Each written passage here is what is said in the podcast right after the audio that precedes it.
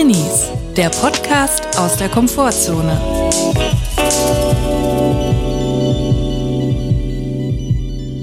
Servus, Grüezi und Hallo.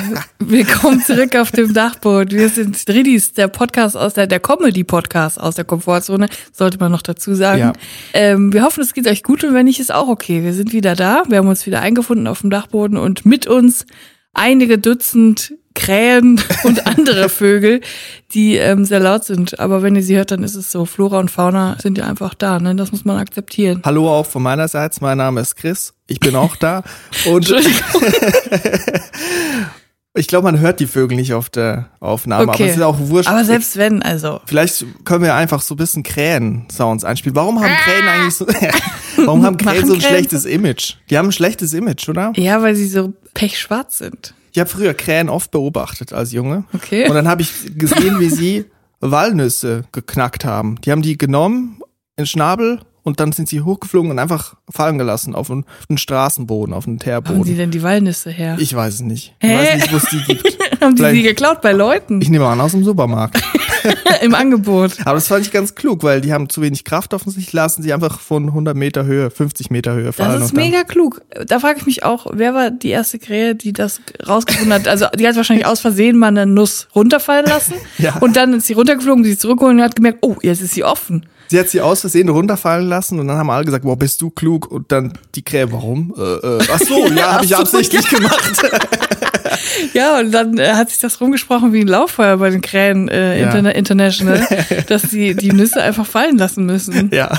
Ja, finde ich cool. Kluge Tiere. Ich frage mich, wie menschlich sind eigentlich Vögel? Ist jetzt eine offene Frage, ist immer Bitte, gefährlich. gleich schreiben wieder die BiologInnen Nein, uns ich, die Mails. ich google das gleich, aber ich möchte mich mit dir drüber Das ist unterhalten. eine rhetorische Das ist Frage, eine rhetorische Frage. Im Internet sind alle Fragen rhetorisch.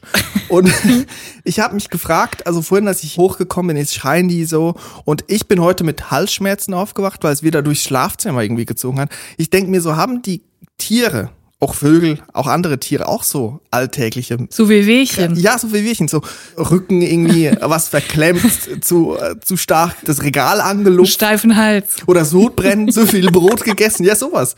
Oder mal so ein Bein eingeschlafen. Ein Flügel vom Vogel. Ja, oh, genau. scheiße, fällt der erstmal aus dem Nest. Haben Vögel Sodbrennen? Es würde mich nicht wundern. Ich habe gestern erst wieder gelesen, dass man keine Enten im Park füttern Ja. sollte. Weil die erstens das Brot gar nicht vertragen, zweitens gar nicht darauf angewiesen sind und drittens auch noch das Wasser kippt, wenn das Ja. Brot, die Brotreste im See landen. Ja, habe ich auch gelesen. Also einfach das Schlimmste, was man tun kann, ist Enten füttern, wo man immer denkt, man fühlt sich wie ein- eine heilige Person. Man tut jetzt was für die Umwelt, für die Tiere, die armen Enten, die im Winter nichts zu essen haben und dabei ähm, könnte man eigentlich nichts Schlimmeres machen. das Brot quillt auf im Wagen Ja. und ich habe Angst, dass die jetzt reihenweise Enten explodieren. Am Aachener Weiher. Explodierende Enten am Aachener Weiher.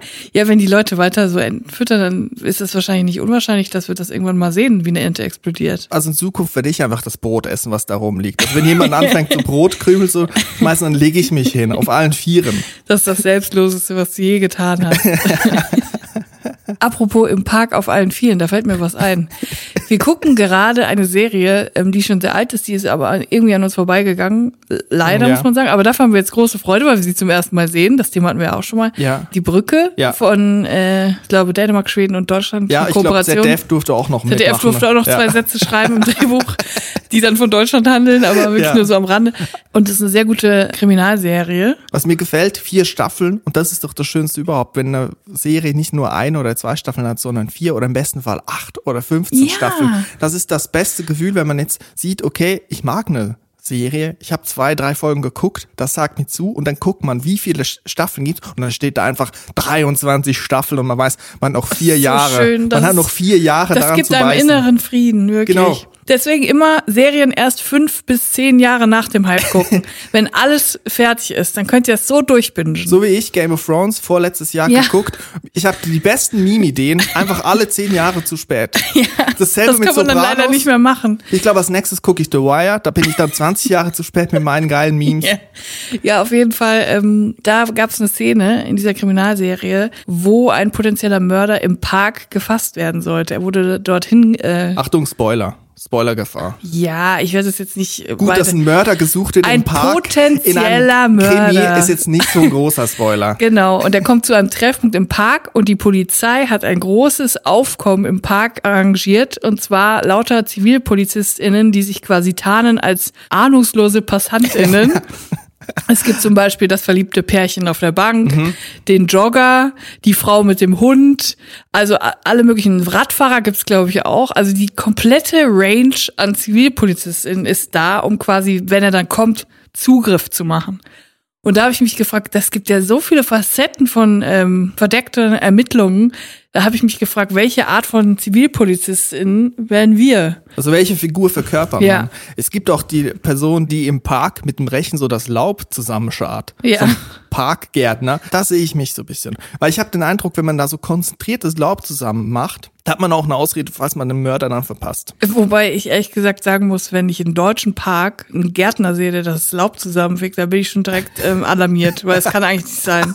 Also in Ja. der Schweiz ja, da wird permanent das, das Gras irgendwie auf einen Millimeter geschnitten, aber Mhm. in Deutschland, da wird der Park sich selber überlassen.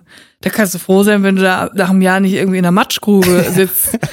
Also das finde ich schon sehr verdächtig. Ich habe mich sehr gut mit der Frau mit den Hunden ähm, identifiziert, Ja. weil ich habe mir vorgestellt, wenn es dann tatsächlich zum Zugriff kommt, ich will jetzt nicht spoilern, wie's- was da passiert, aber Mhm. Ja. wenn es dann zum Zugriff kommt, musst du ja trotzdem blitzschnell reagieren und quasi den irgendwie mit deiner Knarre bedrohen und entwaffnen und sowas. Und äh, wenn du halt die Hunde hast und mit denen rumläufst, hast du halt immer eine gute Ausrede, dass du halt Mhm. nicht so schnell sein kannst, weil ich könnte, glaube ich, gar nicht so schnell reagieren. Ich musste sagen, ja, ich musste mich um die Fifis kümmern. Ich frage mich, wie weit darf man es da als Polizist in treiben mit Requisiten? Also wenn man jetzt sagt, ich muss jetzt, ich bin die Hundefrau, der Hundemann, Ja. ich muss das verkörpern, ich brauche mindestens drei Hunde. Mindestens vier Acht. Hunde. Weil ich bin Hundesitterin Ja. und ich muss es verkörpern. Mit einem Hund geht das nicht, Leute. Ich kann nicht meine Nachbarin nur fragen. Ich brauche vier Hunde. Wo, wo holt auch, sich die Polizei denn die Hunde? ja, so, weiß nicht. Die wird ja keine. Polizeihunde nehmen, dann kannst du ja nicht mit fünf Schäferhunden da aufkreuzen. Musst du ja zum Tierheim oder was, dir die ausleihen. Nein, die haben doch eigene Hundestaffel. Ja, aber das ist doch keine Polizeihunde. Stell dir vor, du hast eine Hundestaffel dabei. Der eine ist irgendwie Personenschutz, der andere Drogen und dann schlagen die auf einmal alle an, wenn der Mörder kommt. Vor allem so unauffällig eine Frau im Park mit fünf Schäferhunden, die alle mega konzentriert Hund- sind. Sorry, aber Hundesitterin für die Polizei dann halt. ich bin zufällig hier. Aber Ah, wie ja. weit darf man es mit Requisiten treiben? Darf man als der mit dem rechten, darf man da ein Laubbläsegerät? Ich glaube, das ist eine Frage fordern? vom Budget. Also wenn ich jetzt mal vom Fernsehen ausgehe, würde ich immer sagen, es ist eine Frage vom Ja, Budget klar. und deswegen auch eine Frage vom Bundesland, wo es passiert. Aha. Ich würde sagen, in Baden-Württemberg kannst du es wild treiben mit einem Requisit. Also auch zwei Laubgebläse und dann mega laut, dass alle Funkgeräte sind einfach komplett aber auch die übersteuert. Markenware. Kann man auch sagen, ja, okay, wir haben Samstagnachmittag, es ist ein Fußballspiel in der Stadt. Ich mache das Maskottchen, entlaufene Maskottchen aus dem Stadion, was besoffen ist und zufällig im Park ist. Kann man dann auch ein Maskottchenkostüm anmieten lassen? weißt du, wie weit darf man es treiben? Oder nimmt die Polizistin auch Schauspielkurse? Method Acting, keine Ahnung, du bist ein betrunkener Mensch ohne festen Wohnsitz im Park, auf Zeitung liegend. Darf man da sich auch richtig einlöten? Selber schon. also darf man da betrunken, also, Ach, das meinst du mit ja, Löten? ja, nicht was anderes. Was denkst du denn? Ja, also ich glaube, ähm, ja, wenn man seinen Job ernst nimmt, oder? Also dann müsste man eigentlich schon das machen, weil sonst fliegt man ja auch und dann gefährdet man ja die äh, Mission. Also eigentlich musst du stockbesoffen im Park dann liegen. Ja, alles für eine bewaffnete Und Staatsgewalt. dann aber auch nicht, nichts mehr checken und auch den Täter verwechseln und solche Geschichten. Ich wäre auf jeden Fall die Frau mit den vielen Hunden, wenn ich eine Zivilpolizistin wäre, was ich niemals sein werde. Also wenn es zwei Laubgebläse gibt, dann bin ich dort. Sonst bin ich der koksende Startupper mit dem Elektroroller, der immer im Kreis fährt, aus Versehen. Eigentlich will er nur von A nach. B, aber er fährt dann immer im Kreis, weil man muss warten, bis der Mörder kommt. Mit so AirPods drin. Und wenn es dann zum Zugriff kommt, dann hast du dein Gerät, dein fahrendes Mobil nicht mehr unter Kontrolle. Ja, direkt in Weiher rein, direkt in Teich. Und wir Scheiße. werden so schlecht da drin. Ja, Ja. jedenfalls, wenn äh, wir gerade eh noch bei der Serie sind, ist mir auch eins aufgefallen, Sachen, die in Dänemark spielen, sind ja immer, also Dänemark ist ja eigentlich die Heimat von Design, würde ich jetzt mal sagen. Obwohl ich auch sagen muss, inzwischen habe ich auch gelernt, dass die sehr viel von Japan einfach kopiert haben ja. und abgekupfert. Aber in dänischen Serien zeigen sie dann halt auch immer alles, was dänisches Design ist. Also in jeder Wohnung hängen halt 15 Designerlampen, äh, 50 Designerstühle, alles immer dänisch, dänisch, dänisch. Und da war eine Szene, wo sie in einen äh, Puff gehen, um eine ähm, Prostituierte, die eine Zeugin äh, war, zu befragen. Und dann kommen sie in diesen Puff rein und das sieht einfach aus wie eine Basic Berlin-Kreuzberg äh, WG-Wohnung. Äh, Schick, teuer, also mega Hüge einfach. Es war wirklich der Inbegriff von Hüge. So einen schönen Puff gibt's oh, zu 100 Prozent in Deutschland Das ist nicht. ein Millennial-Puff. Das ist ein Millennial-Puff. Und es ist wirklich so richtig Hüge. Da habe ich echt gedacht, ey, Dänemark ist sogar der Puffhüge. Einfach Hüge-Figge. Gefege, genau. ja. Das ist eigentlich so alles so in ähm, Pastellfarben auch. Ja. Da frage ich mich auch, wir haben das schon mal bei, ich glaube, wir haben mal über Sopranos gesprochen, da haben wir gesagt, wie beeinflussen wohl Serien das Bild der Mafia, die echte Ja. Mafia? Ja. Und da frage ich mich auch, jeden Sonntagabend sieht man in öffentlich-rechtlichen Rundfunk, sieht man irgendwo ein Bordell, was aussieht wie ein richtiges Bordell mit rotem Sand, irgendwie voll alles gekachelt. Auch immer so mega 90er. Jetzt frage ich mich, ich war jetzt noch nie in einem Bordell, Offenlegung, tut mir leid. Offenlegung. Ich war noch nie dort. Und na natürlich, wenn ich jetzt mal sage, okay, Mittwochnachmittag, ich habe nichts zu tun, ich gehe da mal hin, erwarte ich jetzt natürlich so ein richtiges AD-Puff. So Ja. einen richtigen Tatort-Puff.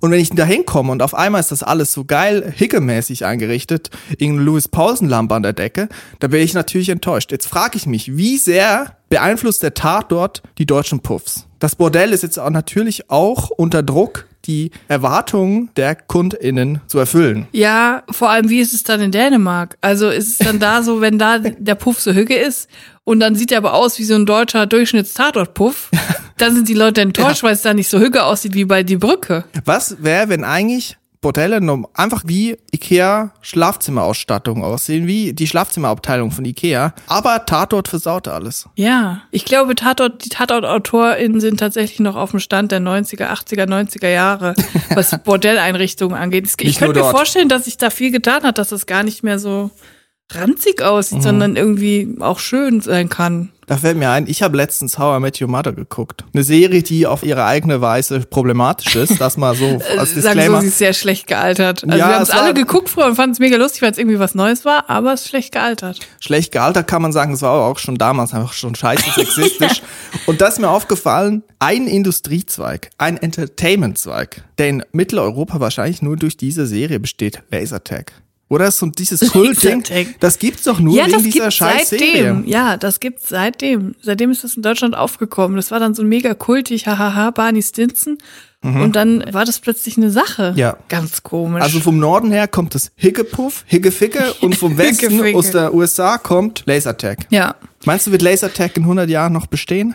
Ich weiß nicht mehr, ob Lasertag die Pandemie jetzt überlebt hat. Also was haben die denn gemacht in der Zeit? Das sind ja, die sind meistens jetzt in so Industriegebieten, wo man irgendwie noch so günstige alte Ja. Hallen, die schon marot sind, mieten kann.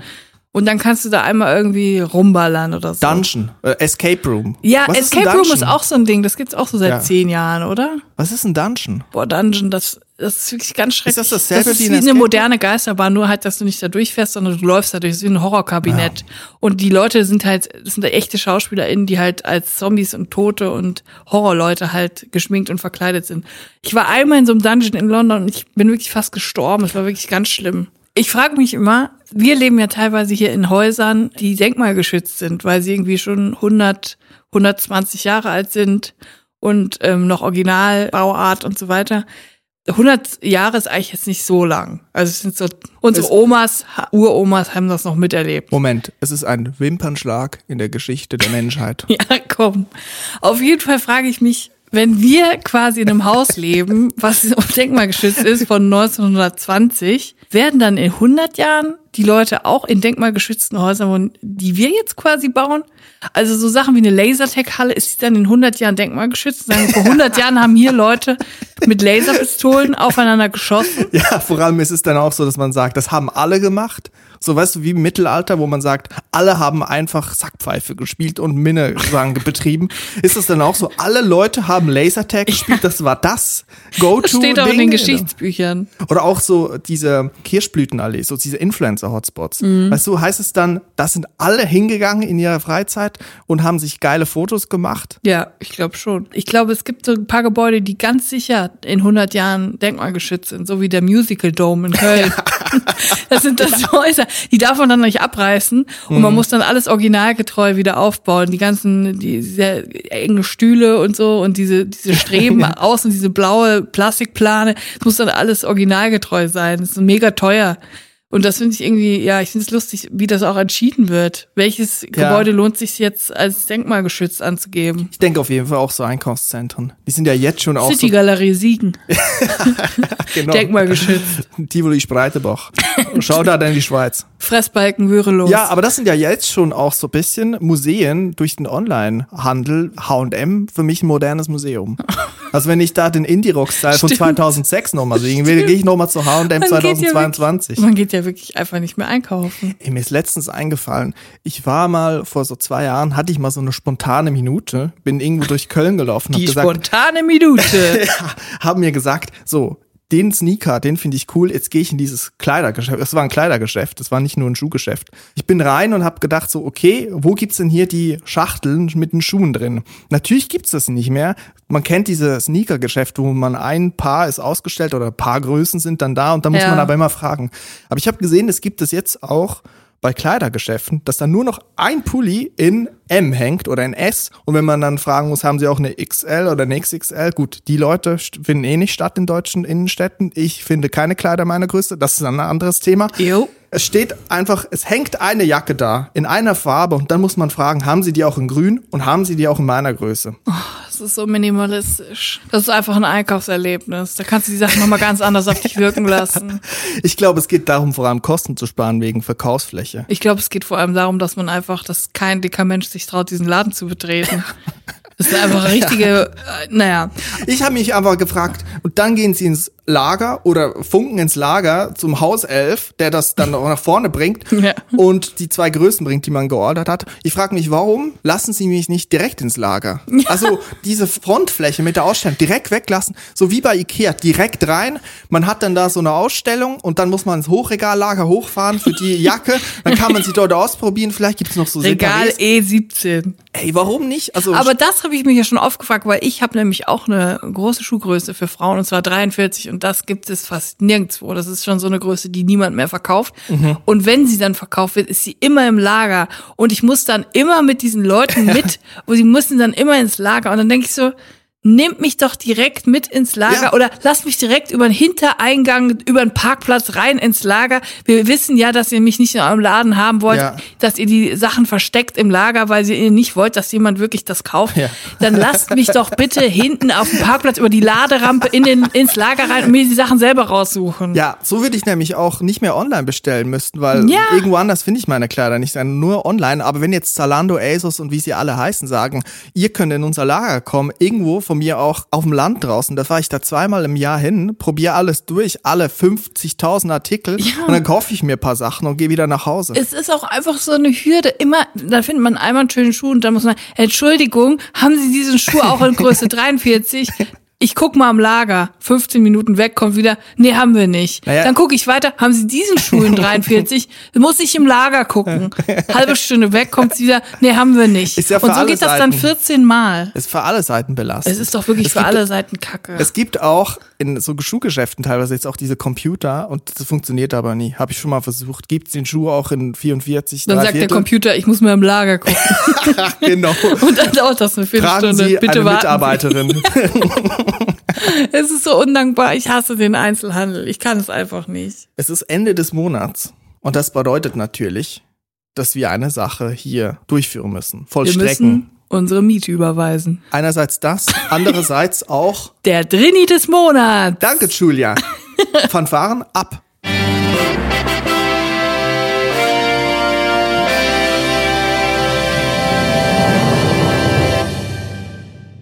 Drini des Monats, das ist unsere Rubrik, wo ihr uns eure introvertiertesten Geschichten schicken könnt, nämlich an unsere E-Mail-Adresse info@drinis.de und wir haben wieder jemanden gekürt mit einer besonderen Geschichte. Julia, wer ist es diesen Monat? Wer ist Drini des Monats Mai? Drini des Monats Mai ist Pia. Uh, Herzlichen Pia. Glückwunsch, Pia. Du hast gewonnen. Und jetzt lese ich Pias Drini-Geschichte vor.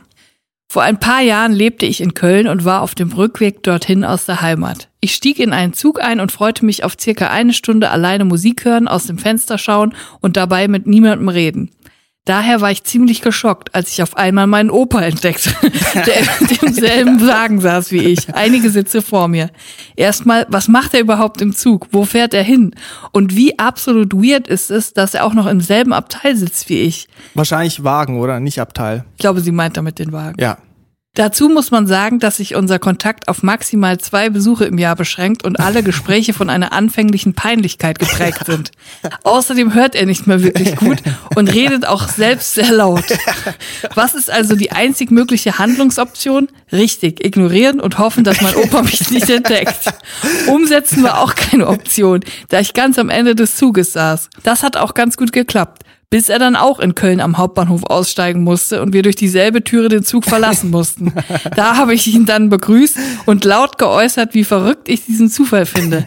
Das Komische ist, dass ich mich auch wirklich gefreut habe, ihn zu sehen. Aber der Gedanke im Zug, belauscht von mir unbekannten Menschen eine Stunde mit ihm sprechen zu müssen, war einfach zu viel für mich. Liebe Grüße, Pia. Pia, ich hätte genauso gehandelt. Ich sag's, wie es ist. Ich liebe meinen Opa, aber ähm, ich glaube, ich ähm, hätte dann einfach. Oder vielleicht fünf Minuten bevor ich angekommen wäre, hätte ich dann noch gesagt, Opa, was machst du denn hier? Ich sag Offenlegung Nummer zwei in dieser Folge. Ich habe schon so gehandelt. Aber das kann ich nicht ausführen, weil wirklich ich erfahren habe letzte Woche, dass die halbe Verwandtschaft diesen Podcast hört. Liebe Grüße sagen, an dieser Stelle. Ich kann nicht sagen, wer von euch Liebe das Grüße Opfer war. nach Deutschland, Österreich und die Schweiz. Wir, wir lieben unsere Familien. Aber Pia, du hast den Preis auf jeden Fall verdient. Du bekommst ein Drini des Monats Überraschungspaket zugeschickt. Herzlichen Glückwunsch. Ich wurde gefragt, was denn in diesem Paket sei. Und das verraten wir natürlich nicht, weil es ist ja ein Überraschungspaket. Das erfahren nur die Leute, die auch gewinnen. Genau, das ist Und die ja, Motivation. es gibt das wirklich, das Überraschungspaket. Ja. Wir haben auch schon mehrere Mails bekommen von glücklichen Leuten, die sich sehr über dieses Paket gefreut haben. Es lohnt sich also mitzumachen. Schickt uns eure Mails an info.drinis.de, vielleicht seid ihr auch irgendwann Gewinnerin. Julia, ich habe wieder mal eine neue Business-Idee. Nicht schon wieder. Und zwar mir ist aufgefallen, viele Leute in Deutschland, Prominente, investieren in Produkte. Also sie bringen nicht Merch raus, sondern sie bringen echte Produkte raus, die zwar schon in Verbindung mit ihrem Namen stimmen, zum Beispiel ein Eistee oder eine Pizza, aber es ist kein Merch, sondern ein echtes Produkt. Und ich habe mir überlegt, ich bin jetzt noch nicht prominent, aber ich habe mir überlegt, was braucht es eigentlich, um ein Parfum rauszubringen? Ein Parfum. Sagt man Parfum oder Parfüm? Wie sagt man? Parfum. Parfum. Okay, Parfum. Je Eigentlich öfter man man- sagt, desto mehr würde ich dann doch lieber Parfüm sagen. Eigentlich muss man nur prominent sein, oder? Damit sich das Ich verkauft. glaube, wenn du prominent bist, kannst du alles verkaufen. Aber man muss prominent sein, um Parfum rauszubringen. Das glaube ich ja. Ich glaube, es ist sehr schwer, jetzt als Underdog irgendwie ein neues Parfüm rauszubringen, was die Leute dann auch kaufen. Ich denke mir so, es gibt ja schon so viele. Und ich habe letztens eine Werbung gesehen und ich dachte, wie geht das eigentlich, wenn man nicht prominent ist? Geht eigentlich gar nicht, oder? Also äh, mein erster Schritt muss sein, prominent zu werden. Also es reicht, glaube ich, nicht prominent zu sein, Mhm. sondern du musst eine Art von prominent sein, ähm, wo Leute sagen, wir würden gern so riechen wie du. Oder ich könnte mir vorstellen, dass diese Person gut riecht und sich gut pflegt. Also es reicht jetzt nicht so Paul Panzer zu sein. Also das, Martin Semmelrogge. das, das, das reicht noch nicht. Man muss schon so einen gewissen Ja, Glamour ich, versprühen. Ich glaube, man muss schon so ein bisschen Glamour und Esprit versprühen. Ich Also glaube, würdest du sagen, ich versprühe Glamour und Esprit? ich weiß nicht so genau. Ich will jetzt nichts Falsches sagen. Also ich glaube schon, dass man es dir abnehmen könnte. Was mir aufgefallen ist, diese Namen, die da ein Parfum rausbringen, das sind, klingen wie erfundene Namen. Ja. Und ich habe mir gedacht, also ich kann ja dann nicht mit Chris Sommer, obwohl das natürlich ein affengeiler Name ist. Klingt wie ein Schlagersänger, den es auch echt gibt in der Schweiz. Ja. Aber man muss ja dann schon so ein bisschen Esprit, wie du gesagt, Glamour versprühen. Und ich habe mir überlegt, Chris Cologne. Es ist nämlich eine Alliteration, so wie Bruno Banani. Cologne, wo ich wohne, und aber auch Cologne wie Kölnisch Wasser. Verstehe. Wie findest du Chris Cologne? Chris Cologne finde ich super. Es ist so ein bisschen wie Jennifer Rostock. Nein, aber das mit Cologne ist halt wirklich doppeldeutig. Deswegen, Jennifer Rostock des, der Parfumindustrie. Du bist Jennifer Rostock des Westen.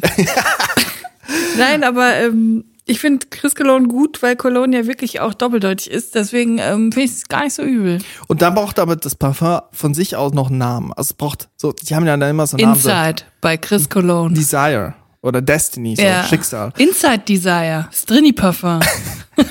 Ich habe mir überlegt, also sind Quatschnamen erlaubt? Ich glaube nur in einem gewissen Maß. Eigentlich ist eine Also Parfüm schön um Fromage, Angelegenheit. schön um Fromage geht nicht. Schön um Fromage. Schön um Fromage bei Chris Cologne. Finde ich sehr gut. Aber ich finde es auch ein bisschen doof, wenn man dann so ein Quatschparfüm rausbringt. Ja, so. das- das, es muss schon ernst sein. Ja, und das Gute bei französischen Namen ist, die Leute verstehen es nicht, die können sich übersetzen und Französisch klingt immer nach Modestadt, Metropole, kosmopolitisch. Mhm. Ja. Da bebt die Modewelt, da Ja. ist, äh, da sind sie alle zu Hause, Chanel und Louis Vuitton und da kannst du halt auch schon um Fromage äh, draufschreiben und die Leute denken, wow. Schlussendlich ist es alles das, was ich jetzt schon verkörpere. Mode, Fashion, Glamour, Esprit, Ich Charakter. möchte jetzt trotzdem ein Parfüm von Martin Semmelrogge kaufen. Also Martin Semmelrogge-Bashing ist ja jetzt eigentlich schon ein bisschen durch, muss ich sagen. Ja, sorry, aber ich habe auch Das ein machen besonderes andere Wendehälse des Internets. Ja, Wir nicht. Ich habe ein besonderes Verhältnis zu Martin Semmelrogge, weil der mal in Siegen im Gefängnis saß, wo ich herkomme. Siegen ist doch ein einziges Gefängnis, oder?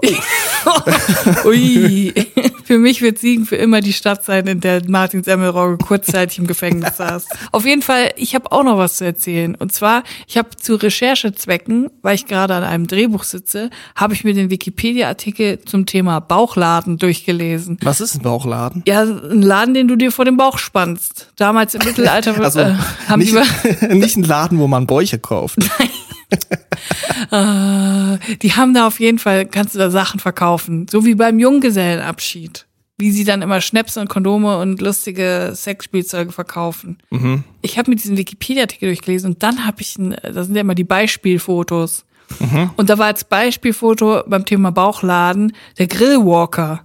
Da dachte ich so, was ist denn der Grillwalker? Stand da so Bildbeschreibung, Grillwalker in Berlin. Da dachte ich so, was ist das denn schon wieder? Und dann bin ich ja draufgegangen. Der Grillwalker ist halt ein Bauchladen-Konzept, das man so kaufen kann für ungefähr 4000 Euro. Du kaufst das einmal und dann kannst du dich quasi damit überall hinstellen und Würstchen verkaufen. Du hast quasi einen kleinen Grill vor deinen Bauch gespannt, die ganze Zeit. und du hast eine Gasflasche in einem Rucksack auf dem Rücken, die quasi den Grill betreibt, der vor dir ist. Und dann ist da noch ein Schirm oben drauf und das trägst du alles. Es wiegt so 20 Kilo. Ja. Und du hast die ganze Zeit immer 10, 20 grillende Würstchen vor deinem Bauch, die die ganze Zeit in dein Gesicht qualmen. Das ist der Grillwalker, das ist das Konzept dieses Dinges. Und damit kann man sich halt mega einfach selbstständig machen. Du kaufst es halt einmal, 4000 Euro. Und dann kannst du halt losziehen. Und ich habe die ganze Zeit gedacht, also so richtig seriös kommt mir das nicht so vor irgendwie. Es hat irgendwie so ein Geschmäckle. Also schon allein die Idee, jemanden mit einer Gasflasche auf dem Rücken den ganzen Tag durch die Stadt Würstchen grillen zu lassen, ähm, während sein, der Qualm in sein Gesicht bläst, fand ich irgendwie schon so komisch. Dann habe ich gemerkt, die Homepage vom Grillwalker ist irgendwie so ein bisschen unprofessionell. Du machst jetzt sehr viel Werbung für ein Unternehmen, was du eigentlich nicht so gut findest. Das weißt du schon. Ja, nennen wir es doch anders. Ich, ich sag jetzt einfach nicht mehr den Namen. Die Homepage von diesem Anbieter ist äh, teilweise sehr dubios. Also man hat so das Gefühl, diese ganze Homepage ist so ein bisschen in Umgangssprache formuliert. Also es sind auch teilweise so Sätze eingeschoben, die man mal so sagen würde. Ja, aber das ist ja das Konzept, oder? Also sehr schnell selbstständig. Das sind offensichtlich Leute, die nicht dafür gemacht sind und irgendwas machen, oder? Also Und dann ist mir aber eine Sache äh, ganz besonders aufgefallen. Und zwar, es gibt ja oft auf Homepage, wo etwas verkauft wird, ein Image-Video vom Produkt. Und das hatten sie hier auch. Und das wurde halt eingebettet in die Homepage und da stand drauf, der Grillwalker in Aktion. und dann konnte man quasi draufklicken und sich angucken, wie, man, wie das vonstatten läuft. So. Und normalerweise sind das ja dann so extra gedrehte Image-Videos, wo dann so ein lachender Verkäufer sagt, ah, ich verkaufe meine Grillwalker-Würstchen den ganzen Tag. Die Kunden sind super nett, es ist nicht zu schwer, es macht Freude. Oder irgendeine Off-Stimme erklärt halt das Produkt. Das ist ein normaler Imagefilm. Nicht so bei Grillwalker. Wenn du da draufklickst, dann wirst du einfach, da kommt so ein verwackeltes YouTube-Video, das jemand privat mit dem Handy gedreht hat, ohne den grillenden Mann zu informieren, dass er ihn filmt. Und er geht auf ihn zu mit der Kamera und dann sagt der Typ am Grill, jetzt hier nicht filmen. und dann sagt der Typ irgendwie so, ja, ich komme hier vom bla bla bla, irgendwas weiß ich nicht. Und dann sagt er, ja, das kann ja jeder sagen. also mega schlimm einfach, gar keinen Bock gefilmt zu werden. Alles mega illegal. Und das haben die einfach auf ihre offizielle Homepage eingebettet. so, was ist das denn für ein Unternehmen? klingt für mich nach einem Einser-Startup. Also das ist ja wirklich hoch, hochgradig dubios. Ja, und äh, das wollte ich einfach mit dir teilen. Das hat mich total mitgenommen, dass es solche Sachen gibt. Ja. Also nicht nur, dass es solche Sachen gibt mit der Gasflasche auf dem Rücken, sondern auch solche Homepages. Aber vielleicht, wenn ich mir so genau drüber nachdenke, ist das vielleicht doch mehr das, was ich machen sollte und nicht jetzt ein Parfum erfinden, oder? Du kannst ja auch beides kombinieren irgendwie. Das Grillwalker bei Chris Cologne und dann irgendwie noch so den Wurstduft. Fragrance. Ja, das ist Bei halt so, Krakauer. das will ich ja genau nicht. Ich will schon echtes Parfum rausbringen, nicht so eine kultige, ironische Sache, so ein Schmuck, wo dann Scheiße draufsteht und dann, dann trotzdem für 300 Euro, Ironie, ich mache trotzdem sehr viel Geld mit dieser Kacke, ähm, rausbringen, sondern ich bringe ein richtig gutes Parfum raus, was eigentlich 100 Euro wert ist und verkauft für 1,90. Für 1,90. Ja, was man jetzt nicht gesehen hat, ich habe so diesen Zeigefinger, den Dümbel-Zeigefinger gemacht. Ich finde, wir sollten eigentlich für solche Fälle, Grillwalker, Parfum, sollten wir eigentlich in der Rubrik haben. ja, bin ich dabei. So eine Pitch-Rubrik. Eine Startup-Rubrik. Ja, wir haben so viele gute Ideen. Du hast auch schon äh, Apps hier gepitcht. Was könnte denn Namen sein für so eine Rubrik? Irgendwas mit Pitch? Pitch, Pitch better have my money. Ist nicht so schlecht. Pitch, please. It's Britney Pitch. Pitch der Date Doctor. Resting Pitch Face.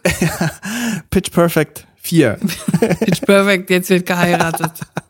Ja, irgendwas sowas müsste es sein. Ja, und dann, also wie ist das Konzept? Also wir haben die Pitch-Rubrik und dann die eine Person muss der anderen Person was pitchen oder was? Ja, wir erzählen einfach unsere Idee und dann, wenn sie jemand gut findet, wird sie geklaut von der öffentlichen Hand. Verstehe, ja. So. Ich Und wollte wir, gerade sagen, wir haben gar kein Geld, um zu investieren. wir verdienen nichts dran. Irgendwer wird schweinereich mit unserer Idee. So, das ist das Konzept. Klingt fair. Also nächste Woche dann? Ja. Pitch-Rubrik. Oder in zwei Wochen. Ich muss mal gucken. Bau einen Trenner. Wer muss der sein?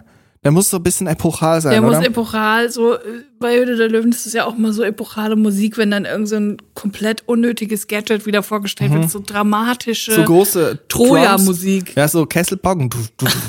Ja, genau. Sowas. Ja. Ja, da kommen halt Löwen. Vielleicht machen wir eher sowas wie Vögel. Krähen. Sowas. Ja, wir sind e- eng mit schwarzen Vögeln verbunden, unser Podcast ist mir aufgefallen. Das ist nicht das erste Mal. Wir sollten sie einfließen lassen. Meinst du, steuern die uns? Okay, that escalated quickly. Ich meine, ich meine, wenn sie wollten, könnten sie einen Abbruch dieses Podcasts erzwingen. Wenn jetzt alle kommen, wie bei Alfred Hitchcock, die Vögel, und hier sich hinsetzen und krähen, dann müssen Ja. wir den Podcast beenden. Also sie haben schon eine große Macht über uns. ja, und ich meine, bei den Walnüssen hat sich das ja auch mega schnell rumgesprochen. Also eigentlich müssen die sich hier auch Meinst du, wenn, wenn eine Walnuss von sehr hoch oben auf dich runterfällt, auf deinen Kopf, wenn eine Krähe, ich rede jetzt von hunderten von Metern, vielleicht so fünf, ein halber Kilometer, 500 Meter Höhe und eine Walnuss auf dich runterfällt, könntest du daran sterben? Ich glaube ja. Also im Prinzip könnten uns Krähen töten, wenn sie wollen. Und mit dieser glücklichen und fröhlichen und lustigen Note sollten wir, glaube ich, den heutigen Podcast beenden. Ich muss sowieso jetzt noch weitermachen mit meiner Bauchladenrecherche. Und äh, eventuell kaufe ich mir einen Grillwalker. Also wir werden es nächste Woche sehen. Also eventuell gibt's nächste Woche eine neue Rubrik und oder ein Parfum oder ich bin tot, weil mich eine Krähe erschlagen hat. Ja. Vielleicht gibt's auch wieder keinen Podcast nächste Woche, man wird es nur Oder es gibt einen Podcast. Könnte auch sein. Ja, Alles ist möglich. Alles kann, nichts muss. bleibt drin, bleibt gesund. Ich wünsche euch eine gute Woche. Und wahrscheinlich bis zum nächsten Dienstag. Tschüss. Tschüss.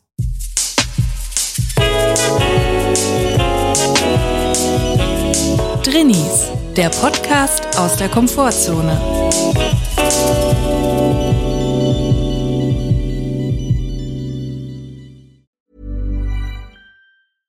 Want flexibility? Take yoga. Want flexibility with your health insurance? Check out United Healthcare Insurance Plans. Underwritten by Golden Rule Insurance Company, they offer flexible, budget friendly medical, dental, and vision coverage that may be right for you. More at uh1.com.